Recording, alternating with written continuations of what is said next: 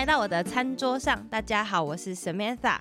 呃，现在呢，今天没有老王，然后现在我在家里面的沙发，抱着我的小婴儿、小女儿，正在进行这一场远端录音。然后我今天的来宾呢，是我过去曾经的一份工作，然后我们同时当时都在做国外业务的同事，他叫做 Stephanie，我们欢迎他。Hello，大家好，我是 Stephanie。好，Stephanie，刚刚就是我们其实，在前面录音的时候，那个就是让他也不能讲亲眼，因为毕竟你没在我旁边，但就是亲耳体验了当妈妈有多么的，就是多么多突然来的小杂事会插进来。对，比如说像婴儿的声音会跑进来呀、啊、之类的，所以希望今天这一集大家不要就是太太太挑剔。Stephanie，我。我记得我之前有段时间很沉迷这个心理测验，然后，嗯，所以我才以为我有问过你，但我现在要开始问了。好好，你说，我需要看什么画面吗？还是你不用，你就是听着，就是听着声音，然后可以闭眼睛去想象那个画面。然后我觉得听节目每个人都可以。好，那我闭眼睛。好，OK。但闭眼睛你就一直听到婴儿啊啊声。有，我有感觉到了。今天这一集呢，如果不喜欢婴儿的话，我只能说就是你可以别的时候再来。好，现在呢，你要进去一座森林。进去森林之前，你会在森林的外面看到一只动物。哦，我好像做过，没关系，可以再来一次。可能那时候跟这时候的那个想法已经不太一样了。对，如果你忘记的话，嗯，我们就来做一次。好，那森林外面的那个动物是什么？鹿，你可以形容一下它是一个怎么样的鹿吗？哦，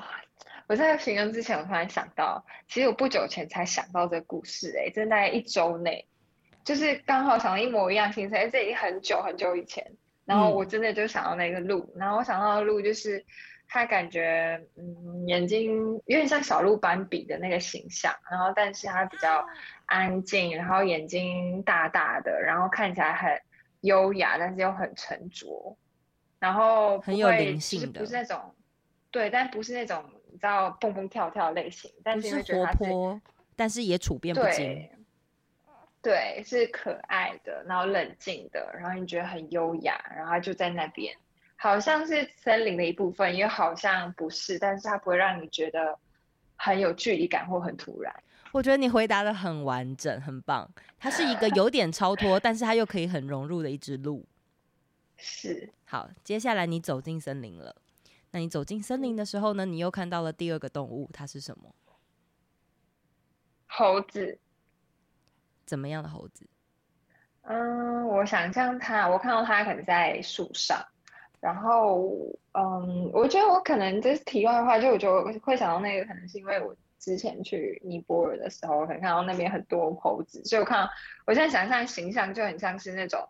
它就是非常自在，然后就是挂在树上，然后跟你完全不会有互，不太会有互动，但是它就是很做自己，然后它就是跟鹿比起来，是真的属于这个，更属于这森林的一部分。然后它也同样不是蹦蹦跳跳，但它可能就是爬树啊，做它自己的事情，然后有看到你，但是又不是那么在意，然后就是那种。呃，棕就是大家想象中的猴子那个样子，就是棕色的，还没有什么特别的特征。嗯，但是就是它看起来就跟一般的猴子没什么两样，但它就是很自在，很做自己。对，然后很融入这个环境，然后不会因为你看到它，或者是你们是看到彼此，但是它不会，它不想要攻击，会觉得对不太在乎，就看到然后又做自己的事，这样。然后你往森林的深处继续走啊，就是有一个湖泊。那湖泊的旁边呢，又有最后一只动物，那是什么动物？嗯，湖泊旁边最后一只动物，我想到的是白鹭鸶。嗯嗯，白鹭鸶。然后我想到是因为，其实也是因为，可能是最近在那个警戒时间，那时候我防控。然后最远可以去的地方就是家里附近的河堤，那因为我们家河堤就有很多那种白鹭鸶，然后它看起来就是白色白色的，然后我也不确定那是白鹭鸶，就是它是白色，然后憨憨，它走路就是会好像在忙什么，但又不忙，就是那种呆头鹅，但它是白鹭鸶，然后看起来呃会飞，但不会飞得很高，然后很自在，然后常常会觉得好像要往哪个地方跑，但是又好像没有这么有方向或这么有目的性，然后就觉得它憨憨呆呆，又看起来很自在，然后全身白白的，看起来又很，就是你会觉得哎，它是漂亮的、美的，然后又没有什么距离感，那你又不会。不是那种猫猫，就猫啊或狗，你会想要去碰它，你就觉得哎，远远看它会觉得让你很自在，还感觉让你觉得它很舒服，好像好像有要追求什么，对事情有好奇，但是又不是那种很积极的想要融入这个环境的那种。我完全懂你在形容的那个样貌了，就是 就是他会觉得。周遭的一切当然也很有兴趣，然后他也是 friendly 的那一种。但是你说要他很积极的，比如说去追鱼啊，或是要特别去追什么虫啊，它完全的还好。就是如果顺势而为的一只鸟，有点像那种感觉，淡泊名利，顺势而为。然后，但是他又很悠游自在，可爱可爱的，然后有点憨憨的。然后又又看什么？对，就对事情是有好奇，但是又不会想说，啊，好想去了解，很想去玩附近的东西。那你的那个湖泊的大小怎么样啊？嗯，我想一下哦，它湖泊的大小，呃，它是一个看得见，嗯，就是它是可以看得见边界的，然后它绕一圈可能，呃，十分钟吧，就散步的话，它不是一个很大的，就是它对我来说是温馨的，是那种家里如果有。就是那种，如果我是一个很有钱的人家，我后面会有的。我刚才我要讲，没有，就是它不是那种，就是翡翠水库那种，它比较像是，如果我有个小木屋，我在森林里，然后你想想象童话故事里，前面会有一个，嗯，个湖泊，然后你打开窗或是阳台，可以可以看到的，然后是自然的，你不会觉得它很广阔，它是有限的，嗯、它是有限的，然后是你。走得完的，然后是不会太久的。你会怎么过去这个湖的另外一边？走过去啊，就是绕绕过去，就慢慢的 走过去。对对，因为它是一个有限，它不需要什么交通工具。那你湖的另外一边的那呃那边有个房子，然后房子会有窗户啊，有门啊。那你会怎么形容那个窗户？然后它窗有有它有窗户吗？窗户多吗？然后是怎么样子的？嗯，肯定是刚刚有形容，就是在我讲湖泊的时候，其实那个画面里面就有一个房子。那我想象可能就会是，它窗户不会到太多，但是那窗户是可以透，一定是可以透光，它是可以光洒进来的。然后那个小木屋是有，有点像它会有一个类似阳台，但它很朴素，就可能是一个，就算是一个木屋，然后。呃，可能两个窗户吧，然后那个窗户是光可以照进来的地方，然后可以让里面很温暖，但又不会觉得哇都是亮的。所以外面的人如果想要看进去的话，是就是很很明显的，远远就可以看得到里面，还是要怎么样？走近可能可以看得到，但是它就不是。它不是那种超透明，你可以一一览无遗，外面的人不一定看得清楚，但他知道里面，呃，就我觉得有点像是他会知道里面有有有有有住户，但他可能看不清楚里面的里面是怎么样子的。但是外里面看外面的话，会是蛮清楚，就很像是我们，嗯，就是就是我我想象它是可以，我可以看到很清楚的湖泊啊，Okay. 然后很清楚的东西。好。非常感谢你的那个解，你的回答。我现在要来解答这个心理测验了，然后希望大家就是，呃，如果今天有人就是也做完这个心理测验啊，也非常欢迎大家就是去 Podcast 也好啊，或是我的 IG 啊，或者是你在任何媒介听到，你都非常欢迎联系我，跟我分享你的答案。好，因为我这个心理测验其实是七八年前我还在竹科工作的时候。呃，意外听来的，然后那个时候我就觉得很符合我的心境，然后我问过每一个人，我都觉得很很有趣，然后我觉得你今天的答案也也让我觉得就是很符合我对你的了解然后跟 你现在想要的意向。哦、嗯，好，你遇到的第一个动物是你觉得别人怎么看你，所以其实你的意向就是你你会觉得，就是其实你的确也给人家很沉着、冷静、优雅的那种感觉，然后也有点灵性，就像你刚刚形容那只小鹿一样，它可能也不是很。嗯就是蛮处变不惊的。其实你遇到很大的问题的时候，你也不会是那种会反应很大或很蹦蹦跳跳那样，你也不是这种人啊。然后就是听到，然后你可能就是会心里也会想，然后你可能会有自己的打算。可是，呃，也不会是说觉得你好像在动什么念头之类，也不像是，就比较像是可以慢条斯理把它处理好的。所以我觉得还蛮符合。嗯。可是这个是你觉得别人怎么看你啦？那事实上，别人目前应该也是怎么看你的？嗯、我觉得，至少我是这样看你的。嗯、好，嗯，然后你的第二只动物是你怎么看你自己？那你就觉得，其实你跟大家看起来其实是没有什么两样。然后，但是你是能很能啊顺应这个社会的，顺应这个社会规则的，然后可以很容于你的。嗯、其实你在任何地方，你算是都还蛮能怡然自得的。我觉得主要可能也是因为你很了解你自己吧。对，然后所以就算就像那只猴子，它就算看到有人经过或什么的，它也不是很在意别人怎么看它，就不是很在意那些想法，因为你已经很清楚，你就是很 enjoy 你的那个树啊或森林，所以你很很你很能就是顺应你的生活的当下。然后最后一个动物是你所向往成为的人，或者是你所向往的对象，那它可能是你喜欢的样子，或者是你喜欢的人，那。其实我觉得你这三个动物都、嗯、呃，重归在一个一个意向，就是很自在。那因为我们今天稍早在录音之前的电话里面，其实也算是在讲，其实你也是希望你自己能成为一个很自在的人。所以我觉得，其实你的确是在这，嗯、你你在这个道路上面走的很不错啊。因为你你是这样子的人，然后或许有些时候还是没有办法，就当然可能不能百分之百的。随时都很自在，但至少你大部分的时间，我觉得你算是做的很好哎、欸。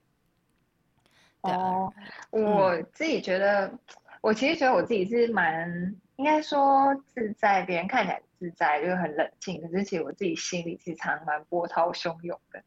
就是还蛮常会有那种情绪情绪起伏，我是很容易很焦虑，这些情绪我都还蛮还是会经历，也是有时候会觉得很强烈。只是可能自己还蛮会压抑的，或者是说还蛮照社会规则之类的吧，我也不确定。嗯、所以可能在别人看起来就会觉得我一直以来都是蛮冷静的、啊，然后很很 chill，或者是说看起来不会处变不惊这样子。但是其实我觉我自己觉得，呃，在心理上的感受度是还蛮有差的，就是可能。在在在早个几年前，我可能会比较容易对一些事情，或是对未来未知感到焦虑，比较容易会去会去后悔过去，或是会焦虑未来，比较不会去把就是譬如说呃现在好好处在当下。那这其实有一个刻意练习的过程，就是可能会譬如说冥想可能是其中一个方法，然后可能。呃，会有意识的跟自己说，哎，你现在担心这个未来可能不一定是它会马上发生，或是这是过去的事情，其实现在比较重要是这样的一个不断的跟自己这样子说话。那其实就是希望说，其实希望自己是真的从内而外都是一个比较自在的人，就是有时候会觉得，就是越来越觉得说，生活或者心理上面的自在，其实会让生活或者是对人生都会比较。舒服，嗯，所以会想要往这个这个方向去做，所以我觉得还是会有一点差别，只是说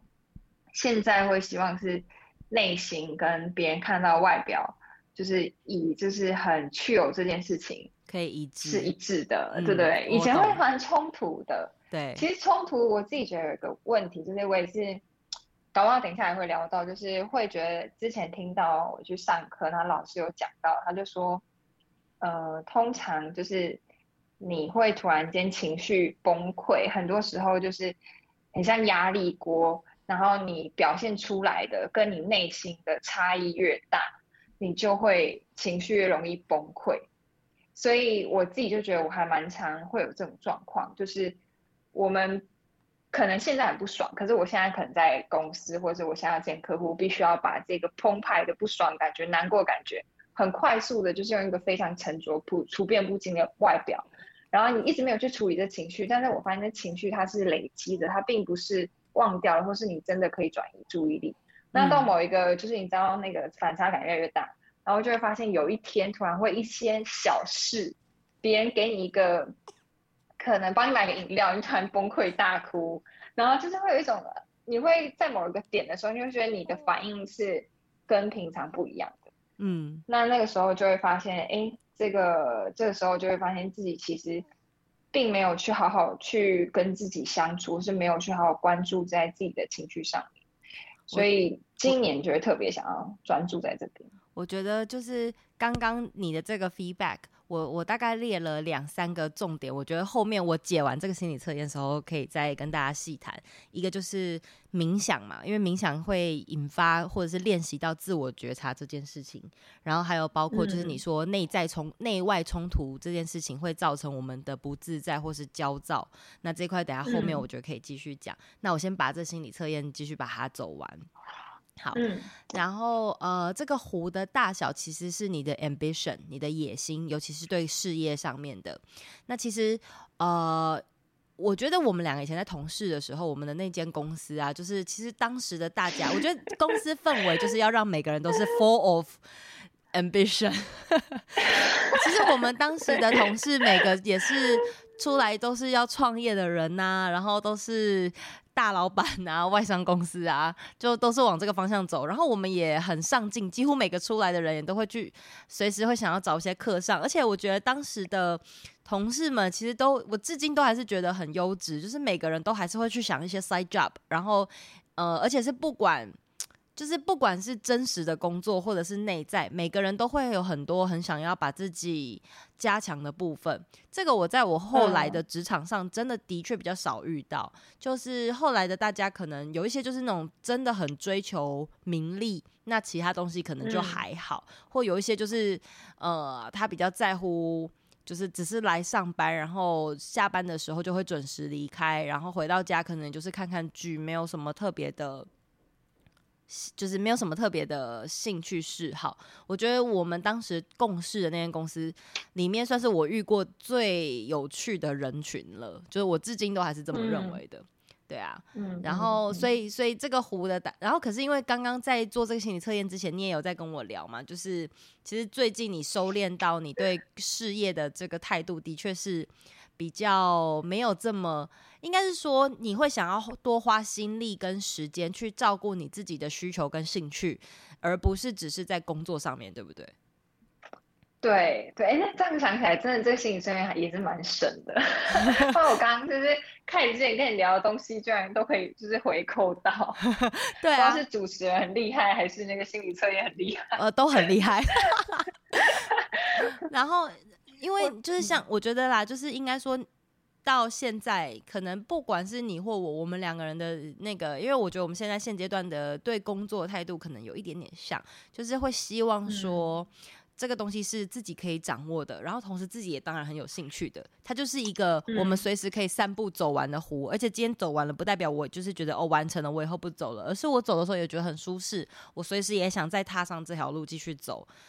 比较像是这种感觉，嗯、对不对？就不会是那种把它当做一个百月挑战完之后，OK，我要去攻克下一个百月，比较不像这样。想想要把它幻化为就是日常每一天的东西，然后你也就是处于当中，你也会觉得很享受。嗯，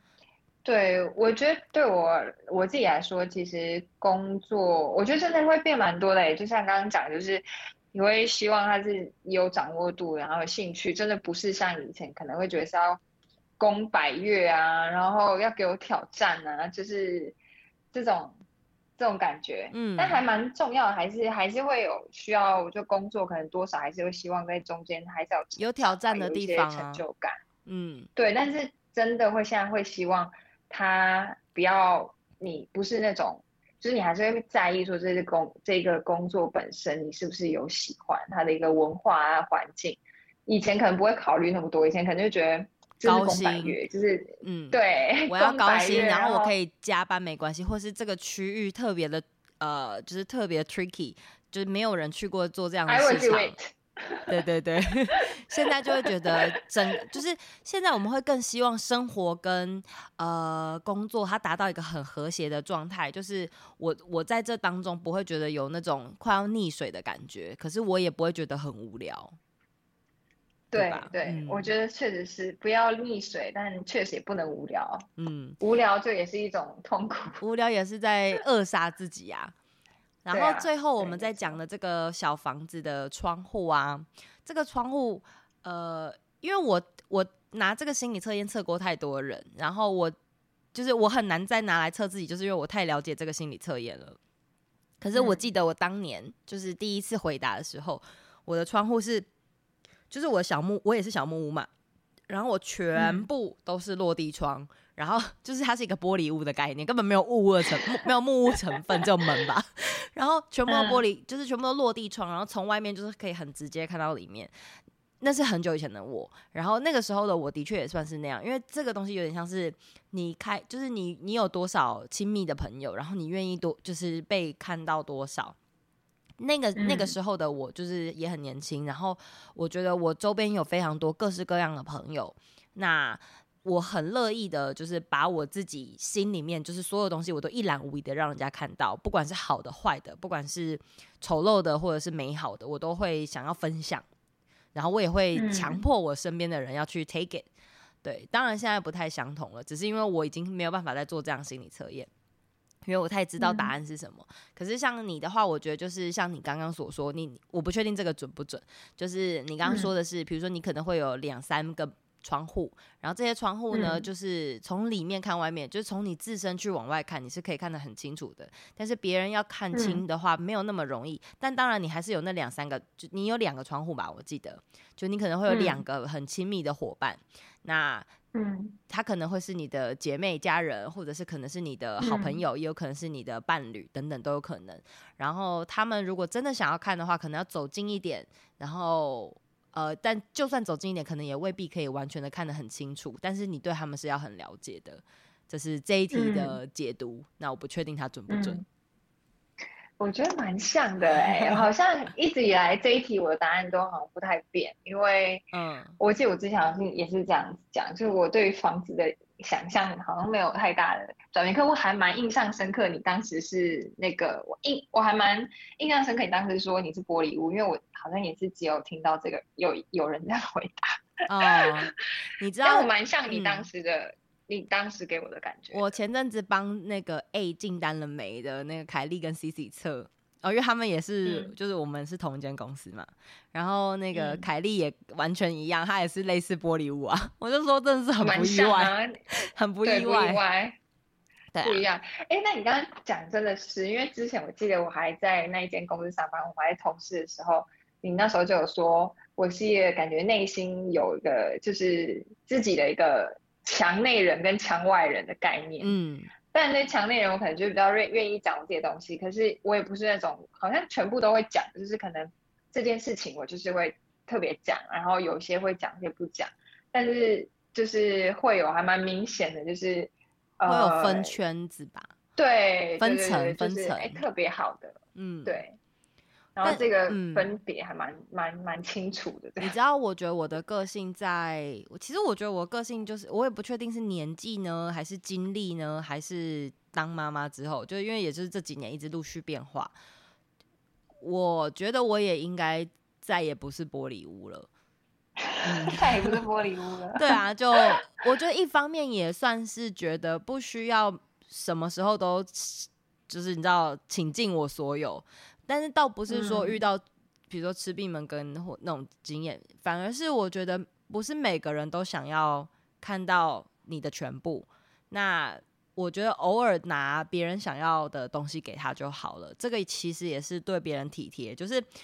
你知道，像与人相处当中，有些时候其实别人不见得想要知道你不好的东西，或者是他可能也不想要知道你跟他无关的东西。所以我觉得现在的我比较会去。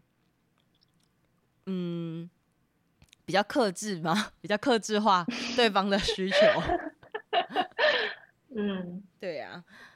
反正我觉得这个也是，就是随着岁月的变化，或者是人生的经历，可能会可能会调整的答案啦。那希望就是大家测完之后，愿意跟我分享的话，可以来跟我讲，就是你们呃测出来的答案。那如果就是我也我也很好奇，就是在别人身上准不准？因为我目前测过，真的是每个人都蛮准的。对，你有听到我女儿刚放个屁吗？嗯、那不是我放的，我必须那个 一个 record。好臭哦！好，我继续。然后我这段不会剪掉，因为我觉得蛮有趣的。好，那我们刚刚测完那个心理测验嘛，然后当中其实有讲到，你刚刚有说到，就是别人都会觉得其实你很冷静，但是其实有些时候你心里面也是非常多波涛汹涌的。嗯、这个地方我就突然想到啊，其实今天这一集也是我。就是算是一个，因为当然二零二二年的第一集啦，然后也是我刚好最近又有一些人生上面的转变，所以录的第一集。然后我觉得可以先去回呃回应到我整个餐桌上这个节目的第一集，那个时候其实我讲过一段话，就是我觉得呃人的情绪其实是在练习之下是可以控制的。然后我觉得，其实我算是一个很感性的人，然后我的情绪也很鲜明。嗯、我觉得啦，就是你认识我本人的话，嗯、知道我情绪很鲜明。嗯、然后，可是就是我觉得在工作上的需求也好，或者是我的生活，比如说我的先生或者是我的小孩，希望我的角色，我觉得我在过去几年，我有把我那个情绪的调节调节阀把它关掉，就是我我。让我自己成为一个比较理性的人，然后感性的那些 sensor 我把它先关掉。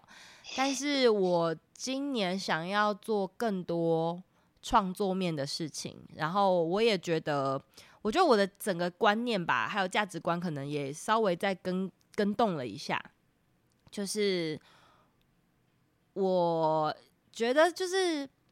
那时候其实会想要让理性大过全部，就是因为我想要专心专注的，比如说把家庭维持好啊，然后把工作做好啊，时间要管理妥当。那现在的现阶段，我反而会觉得说，有时候多让情绪面流露出来，其实是很人本的行为，就是人不用像机器人一样，我们不用一直要去替自己设定目标，然后要达标，或者是说换个角度讲，就是你的每个人的人生很多。东西的达标，不见得只有物质上面的需求。我觉得心理层面也有很多很多需求，其实是很需要被逻辑逻辑化的记录下来，然后我们要去整理排解掉的。所以我最近就在做这样子的练习，嗯、然后我自己也想要适度的重新再把我这个情绪阀重新再 turn on，就是希望可以让我自己的感知也再更大一点啊，然后可以做出比较有趣一点的创作。对啊，嗯，然后刚好我们就是我自己想要聊这个话题的时候，就是跟 Stephanie 刚好也聊到，然后因为 Stephanie 你自己是觉得你是觉得你自己是本来就是理性大过感性的人，然后你现在想要让你自己的感性枢纽也变大嘛？是吗？我觉得它是有一个过程。其实我小时候应该是比较感性的，我小时候其实情绪还蛮蛮，其实我小时候是一个很暴躁的人呢、欸。就是一个蛮容易就是生气，然后会表达出来，会大吼的那种。嗯，然后其实现在完全看不出来哦。等一下，妞妞也是哎。就是小时候是就是就是很暴躁，然后不耐烦啊，然后嗯、呃，就是算是蛮外显、对外放个性的人。然后后来可能就是因为刚刚你讲的，我觉得我还蛮蛮有感的，就是可能开始。不管是上学开始要升学，然后我我觉得我自己其实算是在那种，呃，像呃资本主义制度下的人，就是哎可能要升学，你就认真要升升学，就是要专注。其实刚刚讲理性，其实我觉得很多一部分是纪律啊，因为你需要纪律，理性是一部分就，就是少花时间去想那些无为不为啦。对，就是你知道我以前国中我自己就觉得就是。不交朋男友这种男朋友，嗯、不代表没有心动，就是自己是很有纪律的，就是把风花雪月的东西先拿掉。对对对对，那可能就是一路就是这样子嘛。那当然就是后来，可能我们后来要工作，那工作你可能也会想要求进步成长。那就会需要纪律。那纪律的力量，就我觉得就会理性上面，你就会去想要克制自己的一些，比如说你有的这些呃感觉或情绪，你可能为了要融入这个社会，或者是说要跟客户啊，或是跟不同的 stakeholders 打好关系，所以。你可能不会这么样去强调自身的情绪，可能当时比较在意的是对方的感觉，相较于自己的感觉。那你又需要纪律的力量去让你成功，就那成功所谓就是你自己觉得你需要达到那个目标。那后来像你刚刚讲，我其实就很有感，就是感性其实是一个人本的行为。我觉得如果今天是要去做一个，你要去了解自己，或者说你要去做一个更有创造性的事情，譬如说。不管是输出文字啊，输出一些图画，或者是说创作一个音乐或者什么，我觉得这些东西要以很有创造性的。其实我觉得最根本的其实是人的的感性，因为它是直觉，它是嗯，我觉得他是一个很很直觉，然后他可以去让你有很多点子的一个一个。trigger 的东西，所以我觉得我刚才想到有一个，我之前有看一本书记录下来一句话，我可以念一下，嗯、下一句就是刚刚我有也才就跟但是 Samantha 就跟你讲说，就是我推荐的一本书，那他作者是赫曼·赫塞，他是一九四六年的诺贝尔文学奖得主，那他当时就讲说。所有真正的天赋都根植于感性，是根植于身体和感官的天生能力。然后他又讲说，如果没有情绪，我们何以感觉自己是活着的？一旦没有情绪，又该靠什么存活下去？他说他自己是厌恶别人感情用事，但他其实是喜爱有点沉醉在自我的感伤里。然后他就说，我必须承认，心灵悸动的感觉、纤细以及兴奋是我的天赋。那我觉得也是因为他有很多的感觉，那他把他的感觉去能够呃用文字的方式写给大家，那你把它输出出来，其实你可以，嗯、就输出出来之后，我觉得也是可以影响到很多跟你有同样经历的人。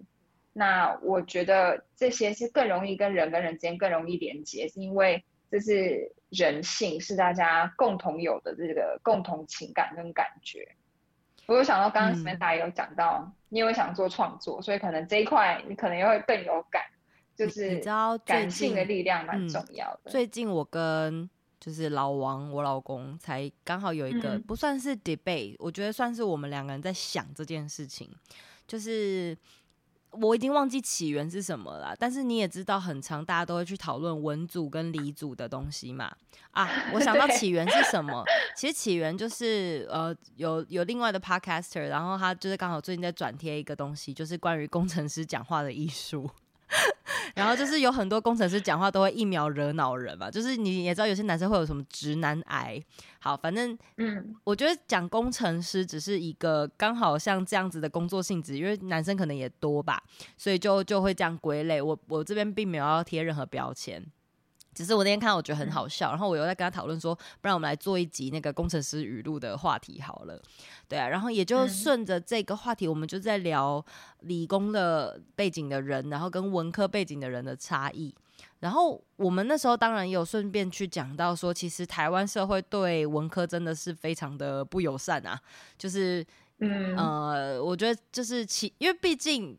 出社会这件事情，大家最关注的第一个点，当然还是起薪嘛。那好像你做那种什么人文啊，嗯、然后呃历史啊那些的，就就比较难在工作中找到成就感啦。就是相相、嗯、对，就相相对于理工科、半导体什么的，当然就是这样子嘛。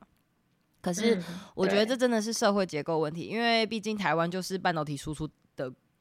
最，就是等于是我们。呃，国家最主要的收入嘛，所以就很可惜。嗯、因为其实你如果是一般其他国家的文科生，没有真的这么这么不值钱才对啊！就像比如说我们在海外，我们去逛书店，然后你可能看到国外的书店，他们的作者的名字永远都绝对比他们的书名还大嘛。那些原文书不是都这样嘛？比如说像我们，比如说在跟外国朋友聊喜欢看谁的书，我可能都会讲说，哦，我很喜欢看，比如说我喜欢看 Dan Brown，我喜欢看丹布朗，我举例，或哦，我喜欢看村上春树。可是我们台湾好像在讲的时候，我们都会讲作品，我们会讲单一作品，就是国外比较是以 account base，然后 台湾比较是 project base，而且台湾比较知名，就是台湾比较红的书，第一名永远是那种自我成长、商业思维，然后或者是理财，然后第二名就一定是翻译书籍，就是大家大家的那个，我觉得大家我自己会觉得这个其实看的东西很短，就是大家都很跟着 trendy 的东西在走。然后经典都会被忘记，嗯、可是其实经典很重要，因为经典跟文化很相关呢、啊。那文化跟什么相关？其实读人文的人才更应该要把文化这个东西拉起来。然后，对，嗯，我我觉得这个架构就是需要大家一起去努力，因为今天就是台湾为什么文科生的走向比较呃发展比较没有那么好，也是因为前面没有人在很积极的把这个领域再拓得更。把这个领域再扩得更更宽更大一点。那当然，我们半导体本来就、嗯、你知道护国神山嘛，就是很很明显是这样。所以你知道以前就是我有一个认识的人，然后 我想你也认识。嗯、那时候就是我们在谈一些读书的东西，然后我那时候因为我以前就我也很喜欢看书嘛，然后他都跟我讲说哦，我不太喜欢看那些比较软的书。就是他在讲这句话的时候，我相信硬跟软没有。谁优谁劣？可是当下听到你还是会觉得很不是滋味。就是为什么这个 书叫比较软的书，然后商周啊，或者是 AI 大数据啊，那个叫比较硬的书，就是 对我我会觉得有种怎么了吗？就是这个东西也也也很需要一读啊，这个东西也是人人就是你有一段话不就这样讲，就是读哎。我忘记他确切内容是说什么，反正就是读过的书，如果你记得，它就是你的知识；但是如果你记不得，它就是你的气质。然后我就觉得这个、oh, 这个是很重要的啊，对啊，对。然后因为我知道你自己也很喜欢，就是看一些书，尤其你你也是前一阵子都很。就是我觉得我们都有点这样，就是也可能是顺应呃自己的工作需求啊，或者是觉得对产业的要了解，所以有时候也是会去看那些所谓比较硬的书。嗯、但你现在最近是不是的确也在看一些就是比较人文有关的啊？嗯，对。其实我觉得刚刚你在讲的时候，我就在想，就是好像我觉得呃那时候三级警戒，大家 work from home 那时间，其实对我的改变其实算大的诶、这样回想起来，因为。在那之前，其实我还是看比较多，就是你刚刚就是大众所谓比较硬的书。但是因为在我访问时间，你有很多的空闲时间，那我觉得也会有焦虑感。那焦虑感可能就是生活突然慢下来，你生活形态改变，然后你有非常多的时间跟家人、跟自己相处，那你没有太多的娱乐，所以你就会呃，我自己就会开始就是改变，就哎可以看书，或是开始会有一些心理焦虑的问题。其实有时候改变本身其实很常是出在，哎，你自己觉察到有一个现象，有一个问题，你想去解决。那其实对我来说，我觉得那个转捩点有一点像在那个时候感觉到蛮多的焦虑感，然后呃心里的不平静，所以呢就开始想要找一些方法。那刚好可能就是呃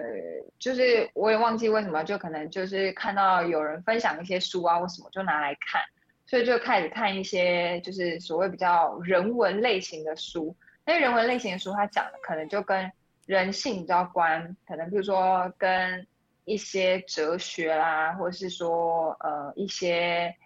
不是那种商业，不是那种应用实务，不是拿来赚钱的，就是你看完是不会立马给你赚到钱，可是它是跟你的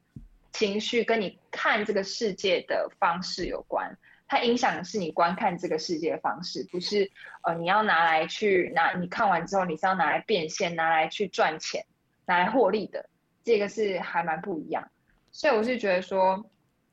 呃我自己的很大转变是在疫情那个比较严重那个时期，比较多自己跟自己的独处，然后开始从比较刚刚讲比较呃嗯、呃、目的导向利益。就是那种利益导向的一个书籍，变成它会比较人本，比较看呃哲学啦，然后或者是说可能比较多对一些我们说就是比较整理自己的情绪，对，嗯之类的。因为刚刚你讲的时候，我又想到我很最近有在 像好像推荐书一样，就是最近刚好看到一本，我刚刚其实在那个。呃，开始之前有有分享到，就是有一本《爱的艺术》，好像是算是经典，一个心理学大师弗洛姆他写的一本书。其实这本书也很多人有去反对，但他有一句话，我其实也是昨天看到，但我觉得刚好可以 echo 你刚刚讲那个理理工跟那个就是文，文对，他有讲一句话，我刚好翻到，他有写说，现代人与自己、他人和自然界疏离。然后他被转化成为商品，把自己的生命经验作为一种必须在现存市场条件下带来最大利润的投资。嗯，就是你现在，我这样讲很好，就是我们现在好像我们把我们自己的生命经历，我们把我们这样难能可贵的一个人生投注在想要去呃，几乎都是以赚钱为主，对不对？对对。那你赚来钱，其实老实说，就是我们前期我们也我跟我们都有经历过，就是非常 aggressive 的阶段。那其实当当然会有成就感，可是你就会现在就会觉得，哎、欸，其实还蛮多时候你并没有那么快开心，或是还是有一些焦虑。那现在就会想说，想要去了解这一块，所以你就会去看一些书，嗯、那些书可能会给你一些看事情不同的观点。哎、欸，你这个点呢、啊，我突然想到，我前阵子在看的应该是《心流》，然后它里面有讲到一、嗯、一段话，就是等等啊，让我来看看那到底是什么。